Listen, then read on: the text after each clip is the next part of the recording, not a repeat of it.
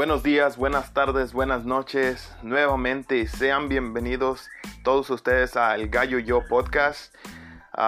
mi nombre es Chilo y les quiero pedir una disculpa nuevamente por cosas que uno no tiene eh, poder sobre eso. No, no había podido publicar un episodio, pero en este, esta semana les dejo este episodio. Ah, se llama titulado Llegaron los pollitos. Es, lo hice con una persona que es muy querida para mí casi mi hermana con mi cuñada.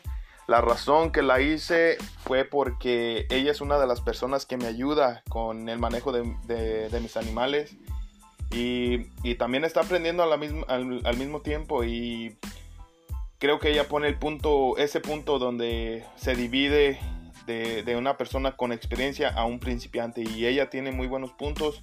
Espero y les guste este episodio amigos. Nos vemos la siguiente semana.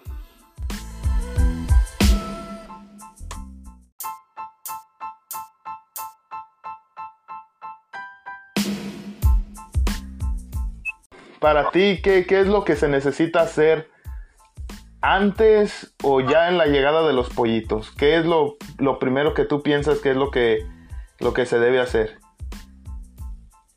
Pues para mí lo, lo que hay que hacer es, desde que la gallina todavía está echada o los huevos incubados, hay que preparar el lugar donde vamos a tener a los pollitos cuando salgan hay que estar al pendiente el día de la fecha más o menos próxima a, que él va a sacar la gallina o van a salir de la incubación. Lo, lo principal para mí es preparar el lugar que haya espacio, que los pollitos vayan a tener espacio. Si son menos de 10, mm, hay que preparar un lugar que es lo importante.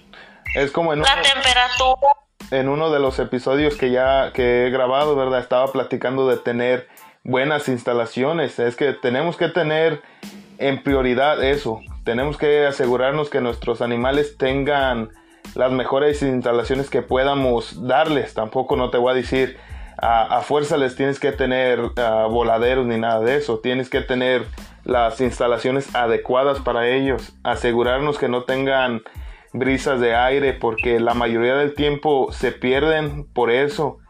También que los pollitos en veces se salen por, ah, digamos, por el rascadero, se salen del rascadero, la gallina no puede ir a ningún lado. Entonces los pollitos se salen y afuera tal vez haya algún depredador, tal vez un gato, perro, lo que sea. Y así también perdemos muchos animales. Entonces yo pienso que tenemos que prevenir todo eso, tener buenas instalaciones equipadas contra depredadores, que no, que no puedan salirse, que estén con su mamá todo el tiempo. y también algo bien importante es la malla que le vamos a poner alrededor del, de donde vamos a tener el lugar de los pollos. Hay que, hay que tratar de tener malla pequeña, que los pollitos no quepan, porque cuando cuando salen del, del huevo, pues por lo ideal, casi una, la primera semana de vida de los pollitos llegan a, a, tener la capacidad de entrar por los hoyitos de la malla pollera. Entonces también hay como plásticos, hay malla de plástico que es más segura. Sí, la cajarera es más segura y también hay que decir, eso es muy importante lo de los depredadores porque sobre todo nosotros en, como tenemos la crianza de pollitos aquí en comunidades, hay muchas ratas, hay muchas víboras, eh, los tacuaches sobre todo. Ajá, sí, son muchos depredadores. en el tipo de, de alimentación, ¿qué, ¿qué, tú piensas que es lo, lo lo principal o lo más importante que se les debe de tener a, los pollitos en cuanto nacen? Para mí lo más importante es el agua.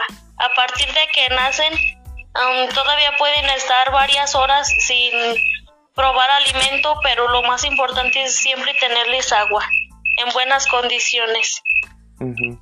¿Qué, ¿Qué, opinas acerca de las personas que, que, le echan un multivitamínico entre el agua o cualquier cosa así, como que sea la primera, que la primera agua que tomen los pollitos tenga un multivitamínico para, ¿crees que está bien o en tu opinión qué, en mi opinión, mm, en mi opinión hay de ciertos este como multivitamínicos que hay que, que se podrían aplicar pero a la vez también hay que ver lo que vamos a darle a los pollitos de para que consuman porque también si empezamos con una vitamina fuerte les puede afectar en algo. Entonces para mí sería algo como más como algo que les dé energía.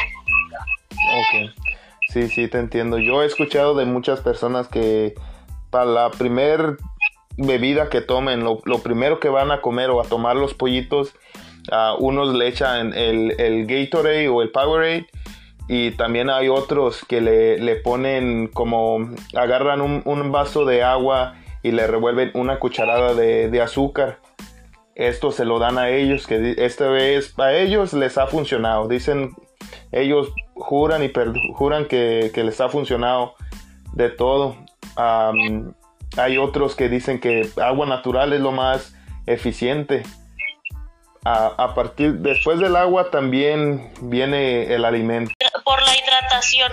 Y después ya viene el alimento. Ya cuando, la, cuando los pollitos nacen, hay que esperar a que la gallina salga del, del nido y ella misma los empiece a enseñar cómo, cómo alimentarse, cómo empezar con el alimento. Es también muy importante eso, tenerlos con comida.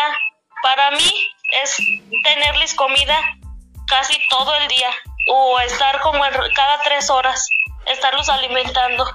Que tengan el alimento a disposición, ¿verdad? Que lo tengan uh, la mayoría del tiempo que sea posible. También agua, agua limpia, estar al pendiente de ellos, que, que consuman lo que ellos quieren. Sí. um, otra cosa ahorita que mencionaste la gallina. Uh, tomando ese tema, ¿qué piensas tú que es mejor? ¿La incubación por incubadora o incubación con la gallina? Para mí, en lo personal, mm, yo como, como principiante en esto, pues en esto, en los gallos, para mí es mucho mejor la gallina.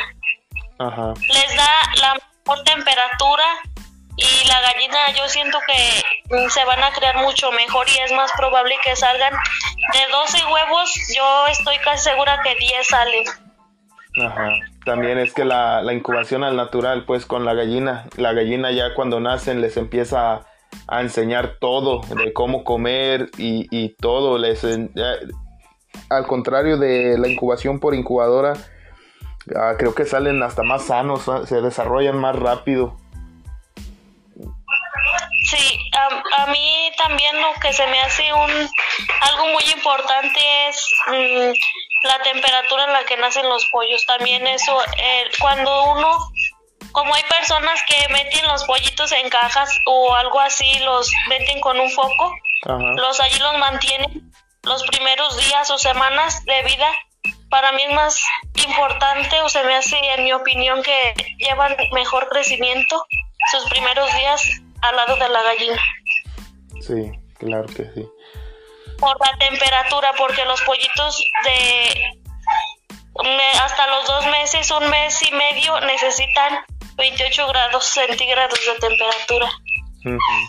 Y eso es lo que la, gallina se los, proporciona. Es importante la temperatura que se van a criar. Ajá. Sí, no, claro que sí, todo tiene que ver ahorita que tocaste el punto de, la temperatura, uh, ¿tú crees en ese dicho que dicen que los huevos puntiagudos son, son gallos machos o pollos machos y los redondos son uh, pollos hembras? ¿Crees en eso o crees que la gallina con el cambio de temperatura es la que determina que, que sean, si van a ser pollos o hembras o machos?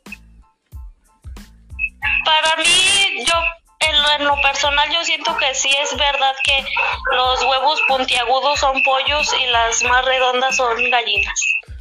Bueno, ese es un dicho, ¿verdad? Digo, si, si ha de pasado de generación en generación, algo de cierto puede tener también, digo. Sí. ¿Verdad? Es que es como, sí, puede tener algo, algo de asertibilidad y algo de que, pues no. claro que sí. Ah, pasando al mismo tema, pero de otro ya, de otro, ah, pedacito de, información.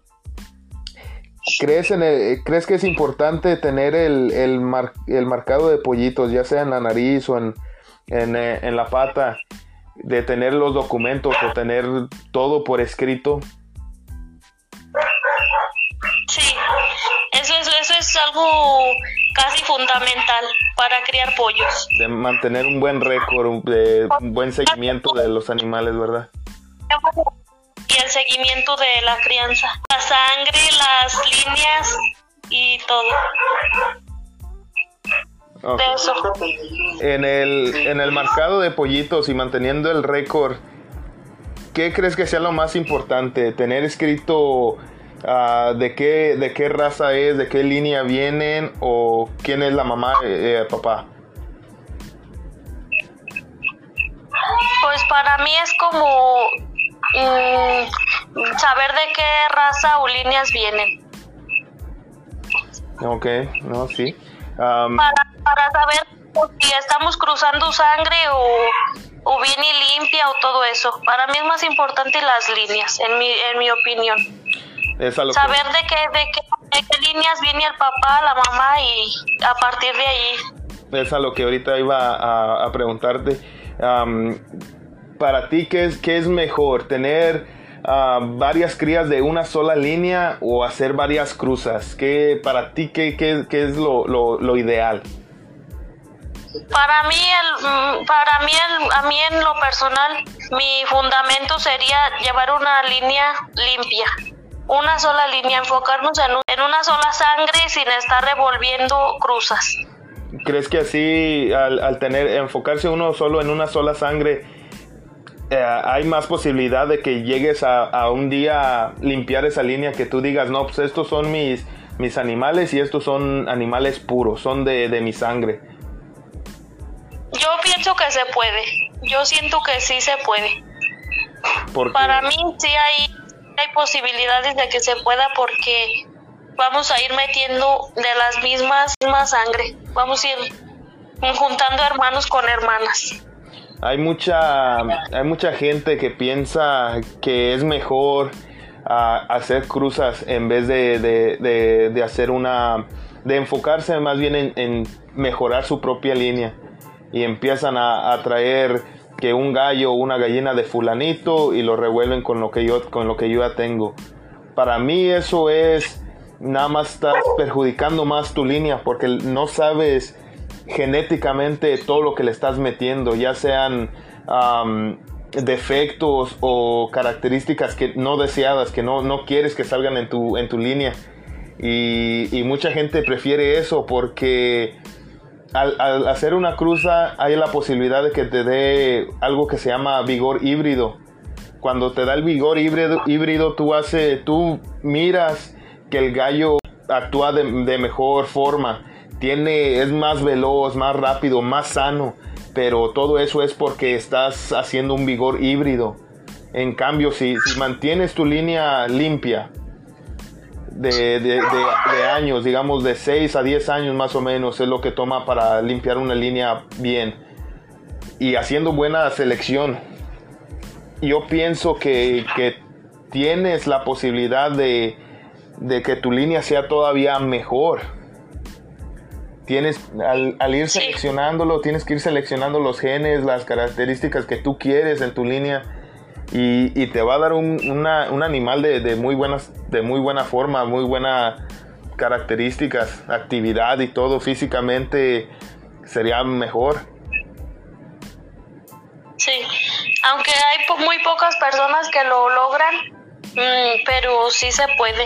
Sí toma tiempo y requiere de muchos esfuerzos, pero sí, sí se puede. Lo que yo pienso es aquí a lo que yo veo aquí en mi comunidad donde vivo que los que hacen más el tipo de cruzas de combate, así nada más.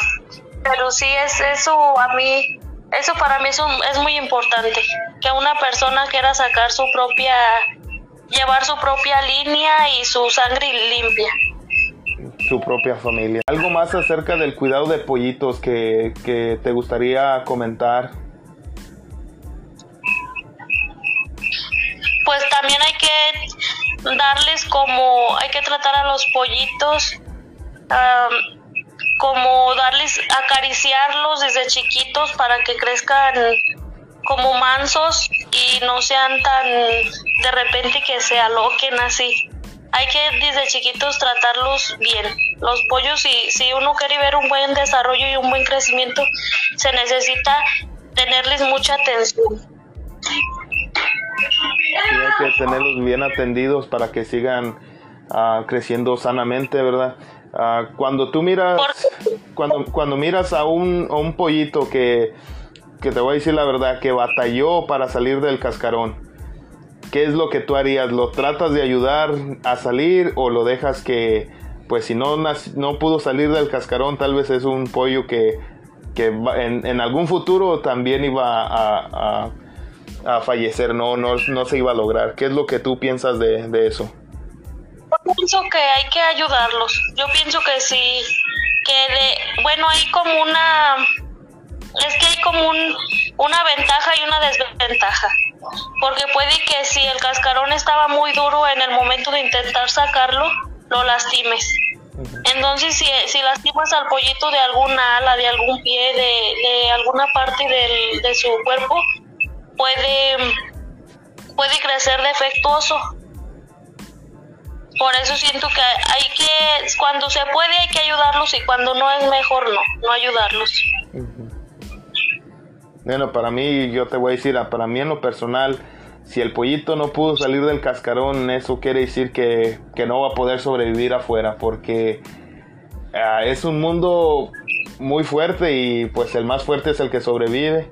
Y si él, al uno tratar de ayudarlos a salir del cascarón, lo que estás haciendo es que estás ah, desarrollando una, falta, estás, estás haciendo que es un defecto del pollito, el pollito no se desarrolló bien y por eso no tenía la fuerza suficiente para salir del cascarón. Sí, eso sí es verdad. Es un, es un punto muy importante. Sí. Ah, con los pollitos que, que, salen en la incubadora, al, ¿a qué tiempo tú piensas que es es recomendado sacarlos o dejarlos en, una jaula un poco más amplia, que tengan más espacio. ¿A qué edad piensas tú que, eso sería lo, lo, ideal? Como unos entre dos y tres meses. Entre dos y tres meses. Es entre dos y tres meses, hay que darle ya como un poquito más espacio para que, lleven un buen desarrollo. Que estén un poquito más uh, emplumados, ya que tengan bien sus plumas, que no les vaya a afectar tanto el frío ni, ni, ni nada de eso, ¿verdad? Un buen gallo y ya, ya grande, un buen gallo, ya un, buen cemental, un buen gallo de pelea, todo el fundamento viene desde que desde la crianza, desde el desarrollo, el crecimiento y por eso es importante también tener todo esto en cuenta. Ok. Pues ahorita ya hemos platicado de, la importancia que es el, la, la primer bebida que tienen al salir del cascarón, del alimento y también de, algunas cosas de los defectos. Ah, ¿Otra cosa que quisieras comentar? Pues no, eh, yo soy aprendiz todavía y pues sigo aprendiendo día a día. Hay cosas que no, que no las sé al 100, pero por eso estoy aquí para aprender y, y pues trato de día a día, ah, cuando yo aprendo cosas nuevas, pues mentalizarlas y tomarlas en cuenta. Nada más es lo que debemos hacer todos los que vamos iniciando. Lo importante es seguir, aprendiendo. Hasta el más viejo puede aprender algo. Por eso fue que decidí hacer este podcast, para tratar de ayudar a toda la gente que está empezando. Yo lo hago porque, como tú ya sabes, ya tengo casi 10 años en este, en este, bueno, no es negocio, en este hobby para mí. Y, yo empecé sin nada de experiencia, nada de esto. Yo, para mí, yo escuchaba lo que la demás gente decía y en veces hay que aceptar que la demás gente no siempre tiene la razón. Uno tiene que seguir aprendiendo, tomar lo que a uno le, le, ha, le ha funcionado y seguir, seguir avanzando. Yo, yo también estoy dispuesta a aprender de como de todos ustedes que ya tienen años en, en esto y yo también soy aprendiz y día a día echarle ganas. Okay. Y yo pues me a ellos y trato de aprender cosas nuevas. Aquí para terminar, ¿algún consejo que le quisieras dar a todos los que nos escuchan, a, toda en especial a toda la gente que está comenzando en esto de, del deporte de la pluma, como muchos le dicen? Pues yo lo que puedo decir es que pues no hay que desanimarnos, todos estamos para aprender y hay que tratar de que si es lo que nos gusta hay que tratar de uh, tener lo mejor en la mente, siempre. Y estar mente abierta a aprender cosas nuevas, a aprender cómo criar a un pollo y hasta que esté grande y saber cómo manejar todo. Hay que estar dispuestos a, a aprender y abrir cabeza que no en todo tenemos la razón y nos podemos equivocar y hay que para adelante. Sí, claro, pues que cuando uno comete un error, más que nada aceptarlo. Porque de los errores se aprende, como dice el, el, dicho, de los errores se aprende y todos los mejores galleros se han, se han hecho así, cometiendo errores y aprendiendo, mantener un buen récord de todo de las cruzas, de, de, los apareamientos que haces, qué apareamiento funcionó, qué no funcionó, de esos errores, si los tienes escritos en un papel, porque la memoria solamente llega hasta un nivel, no, no, no siempre te vas a acordar de lo que hiciste. Entonces, si lo tienes en, papel escrito, allí te va a salir, no, pues eh, la cruza A con el gallo B funcionó, la cruza A con el gallo C no funcionó. Entonces tú ya sabes, A y C no funciona, vamos a seguir cruzando el o haciendo el apareamiento del, del A y el B y vamos a seguir para adelante. Sí, ese es muy importante ese aspecto.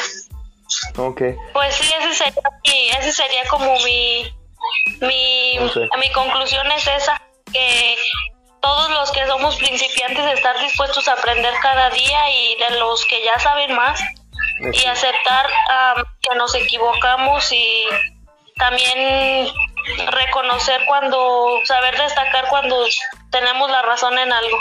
Claro que sí. Bueno, Mirna, pues no te quito más tu tiempo. Muchas gracias por haber participado en este podcast. Ah, nos pondremos en, en contacto nuevamente por hoy. Muchas gracias y nos vemos. Sí, de nada.